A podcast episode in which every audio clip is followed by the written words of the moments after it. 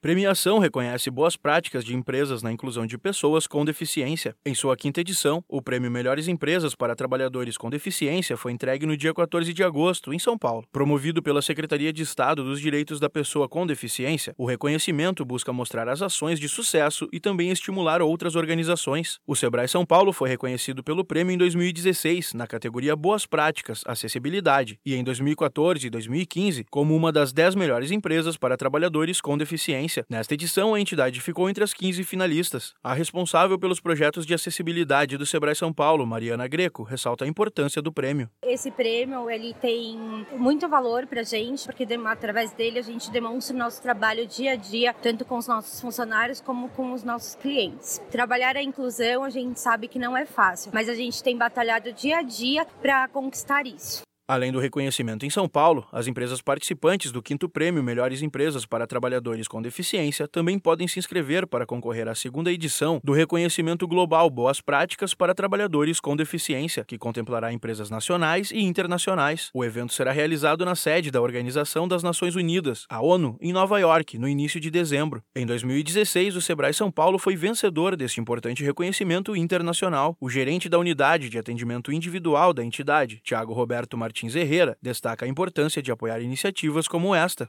A gente espera é, é continuar desenvolvendo isso cada vez mais e melhor para os nossos funcionários, para os nossos clientes, de forma que eles saiam desse mundo, desses esconderijos que se encontram hoje por conta da, da discriminação, por conta das suas limitações. Né? Um evento como esse é um grande motivador para que a gente continue nessa, nessa vontade, nessa luta de, de contribuir.